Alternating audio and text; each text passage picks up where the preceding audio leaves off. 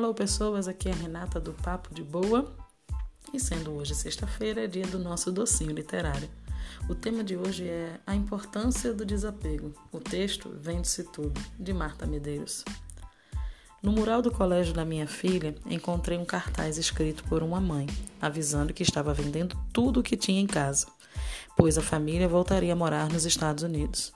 O cartaz dava o endereço do bazar e o horário de atendimento.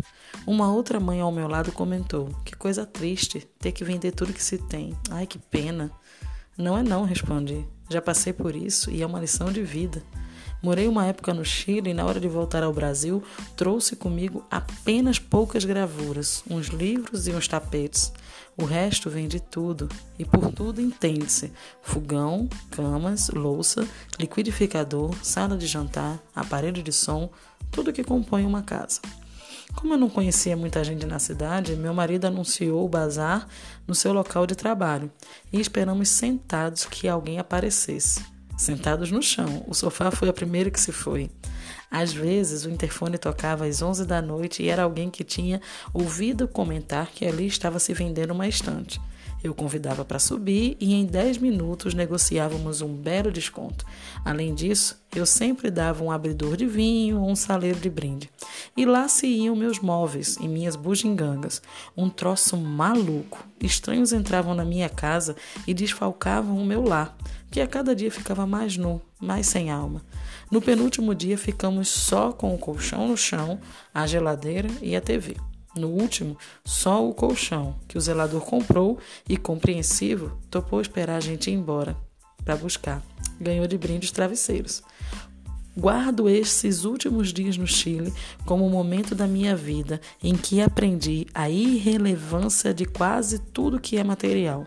Nunca me apeguei, nunca mais me apeguei a nada que não tivesse valor afetivo. Deixei de lado o zelo excessivo por coisas que foram feitas apenas para usar e não para amar. Hoje me desfaço com facilidade de objetos, enquanto que torna-se cada vez mais difícil me afastar de pessoas que são ou foram importantes, não importa o tempo que estiveram presentes na minha vida. Desejo que essa mulher que está vendendo suas coisas para voltar aos Estados Unidos a mesma emoção que tive na minha última noite no Chile. Dormi, dormimos no mesmo colchão, eu, meu marido e minha filha, que na época tinha dois anos de idade. As roupas já estavam guardadas nas malas. Fazia muito frio. Ao acordarmos, uma vizinha simpática nos ofereceu o café da manhã, já que não tínhamos nenhuma xícara em casa.